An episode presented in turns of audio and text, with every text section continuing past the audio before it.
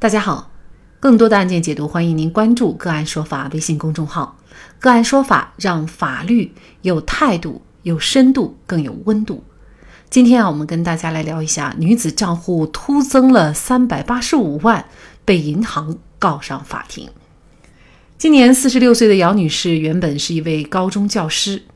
二零二一年五月，她在信托公司郑州财富中心负责人的推荐下，投资了三百万元购买了信托产品，年限为二十个月，二零二三年一月三十一号到期。二零二一年九月二十六号，信托公司提前将信托本金退回各投资人，由某银行北京分行执行退回。据华商连线报道，姚女士回忆，她是在九月二十六号晚上的八点五十七分收到的三百五十八万元。当晚收到时，他就感觉打款打得很突然，这个时间很微妙。九月二十六号是周天，正常打款不会在星期天晚上。收到款的姚女士越想越觉得不对劲儿，于是她当晚就联系了财富顾问询问，对方表示要等到周一问问情况。九月二十七号中午，对方才告知她说钱退错了。信托公司上午召开紧急会议，姚女士说给他发了一个公告，说只退百分之十九点三，也就是五十七万元的本金。但是公告的落款日期却是九月二十五号。信托公司认为，按照他们的公告，姚女士所得本金是五十七万元，并非现在的三百万元，多划付的金额需要退回。针对信托公司的这一说法，姚女士并不认可。姚女士认为，该公告很有可能为事发后信托公司补发的。如果九月二十四号就把公告发给他，那么打多少钱都按公告来。姚女士还表示，在打款之前，相关的 App 上并没有任何公告。事发第二天，姚女士通过银行打款的账号退还了八十五万元，留下了她当时的信托本金三百万元。原以为此事就可以画上句号。可令姚女士没想到的是，二零二二年一月二十四号，姚女士因为不当得利成了被告，她名下的存款也被银行冻结。据华商连线报道，二零二一年十二月十七号，银行起诉状显示，案由为不当得利纠纷，银行作为原告诉请洛阳高新区法院判令被告向原告返还二百四十二万多元及利息。打到姚女士账户的钱是否就是姚女士的？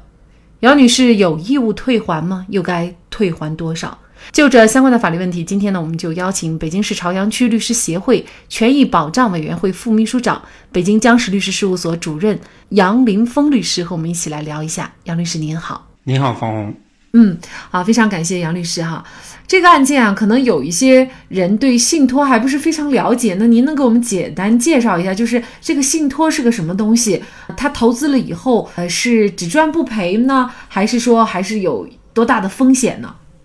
呃，信托法呢，呃，第二条有对信托做了一个定义啊，他是这样说的，就是说信托呢是指委托人基于对受托人的信任。将其财产权委托给受托人，由受托人按委托人的意愿，以自己的名义为受益人的利益或者特定目的进行管理或者处分的行为。啊，在咱们国内呢，一般信托啊的产品的发行，或者说是就是说指受托人，一般是有执照的信托公司啊，有执照的信托公司。信托的实质是什么？就是信托财产的独立性，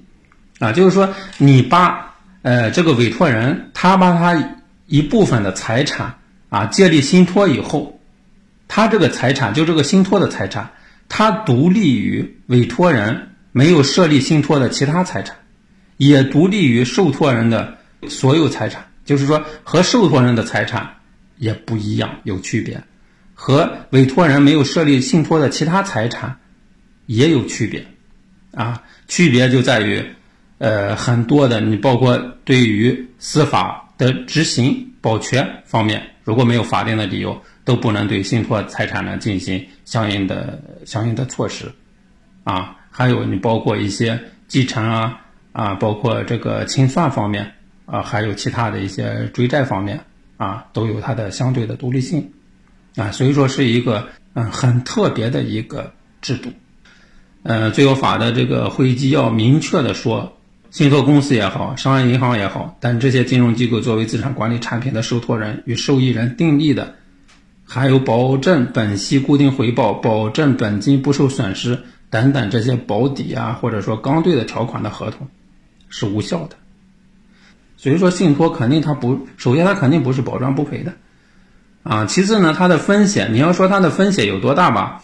这个还要看，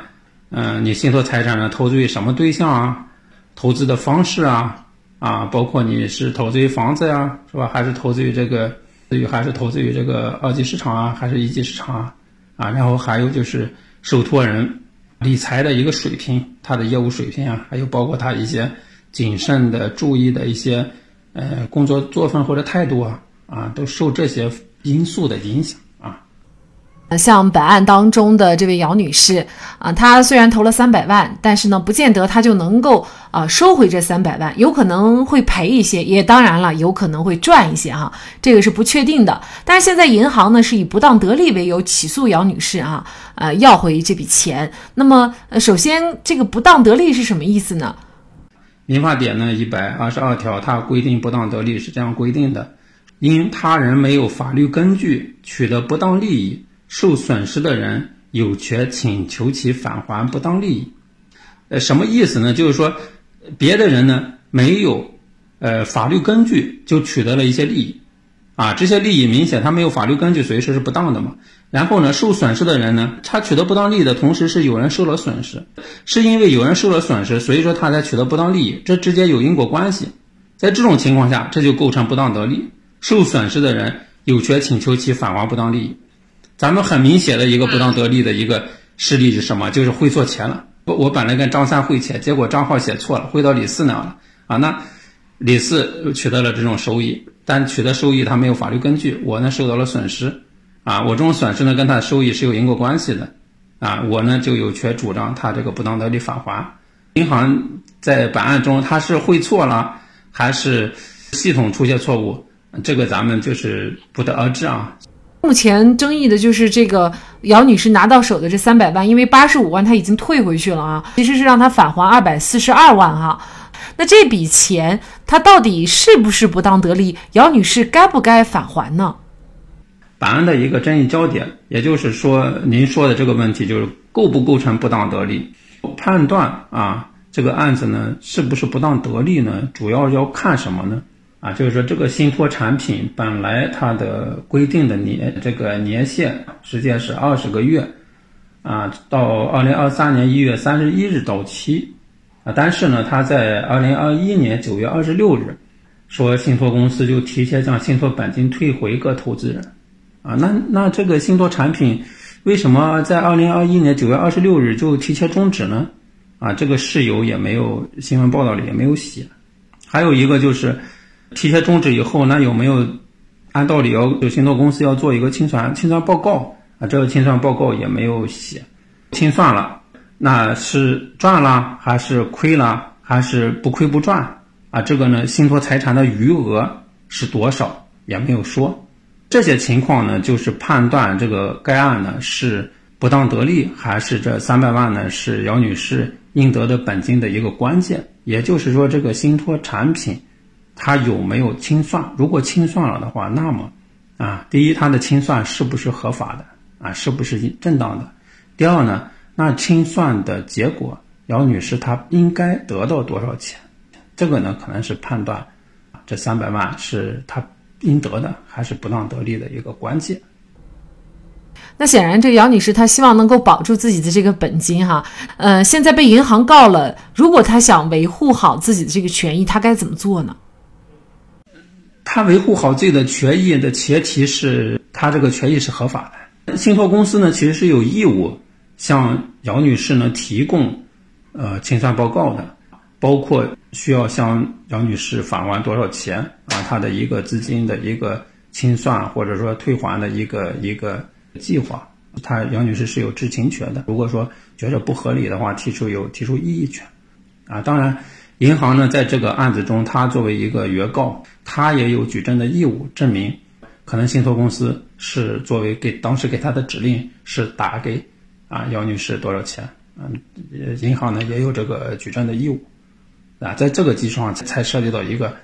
呃维权的问题，是吧？如果说呃证据证明确实是需要给他返还五十七万啊，那么知道当下啊其他的财产就不应该是他不应该得的。那其实就是关键在于这个清算报告上。那这个清算单，这个信托公司所提供的，它的客观性和真实性，这个值得信任吗？因为信托信托本身它是啊受人之托，众人之事嘛。啊，如果说呃姚女士有正当的理由认为这个清算报告是不当的啊，她也可以向主管部门或者说向法院啊起诉的一个权利。嗯，而且这个也是涉及到一个非常专业的问题哈。这杨女士虽然是老师，可能她并不一定能够看懂这些东西，所以可能在这个过程当中还需要委托专业的律师介入。那还有一个问题呢，就是这个案件当中是银行起诉，那其实是信托公司和杨女士之间的纠纷，为什么银行要起诉呢？这种信托产品呢，国家为了防范啊，就是说信托公司它的一个风险、道德风险呢，它一般会约定。啊，就规定就必须让，呃，银行呢作为这个信托财产的一个保管人，银行呢就有按照信托公司的授权或者指示呢，向受益人或者说是委托人支付一些呃收益啊，支付给受益人啊，他是有这个义务的，并且呢，在这个案子中呢，是银行向王女士呢支付了三百八十五万。如果说他是支付错了，那可能受损失方呢是是银行。所以说啊，这个投资确实是一门技术含量非常高的活哈。当然呢，也有一些投资者呢是赚到了钱。那么总结一下投资失败的人的经验来看呢，呃，其实是有一些共性的，是吧？是呢，咱们作为一个投资者也好，作为一个消费者也好，我想说啊，就是第一个呢，要树立一种正确的理财观，就是说所有的这个理财产品。它都遵循一个收益和风险成比例的原则，呃，任何的理财产品没有说是保赚不赔的，就即使咱们的存款，您看现在也出台了存款保险制度，因为存款也不是说就是完全是没有零风险的啊，这个是必须有这种呃这种风险意识。第二个呢，就是说要选择那些呃依法合规、诚信经营的金融机构啊，要选择与自身风险相匹配的一些理财产品，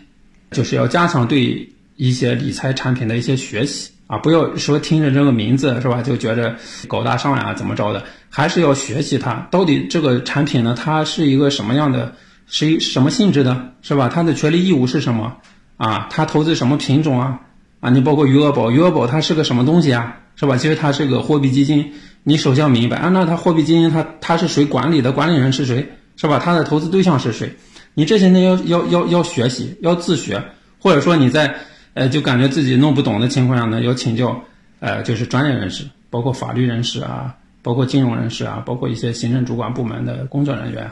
啊，这样才能可能更好的能维护自己的权益啊，否则就是懵懵懂懂的，然后就投进去。杨女士这样可能，哎，我我拿到钱了，也不知道拿的是是对还是错，还是多还是少，他就在这个建立信托合同过程中，还有信托合同履行过程中。其实可能是对于这个信托产品的认识，还有这个信托合同的一些细节关注度啊，我觉得还是可能是不太够啊。这个我做一个提醒。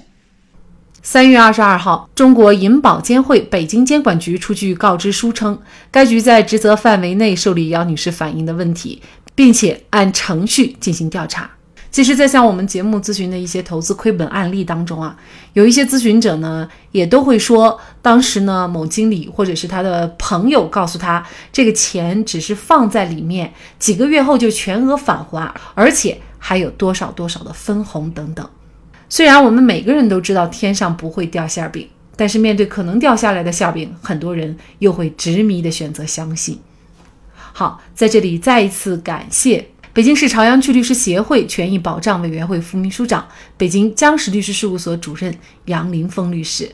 那更多的案件解读，欢迎大家关注我们“个案说法”的微信公众号。另外，您有一些法律问题需要咨询，都欢迎您添加幺五九七四八二七四六七这部手机号的微信号向我们进行咨询，我们会将您的问题转给我们专业资深的律师进行解答。好，感谢您的收听，我们下期节目再见。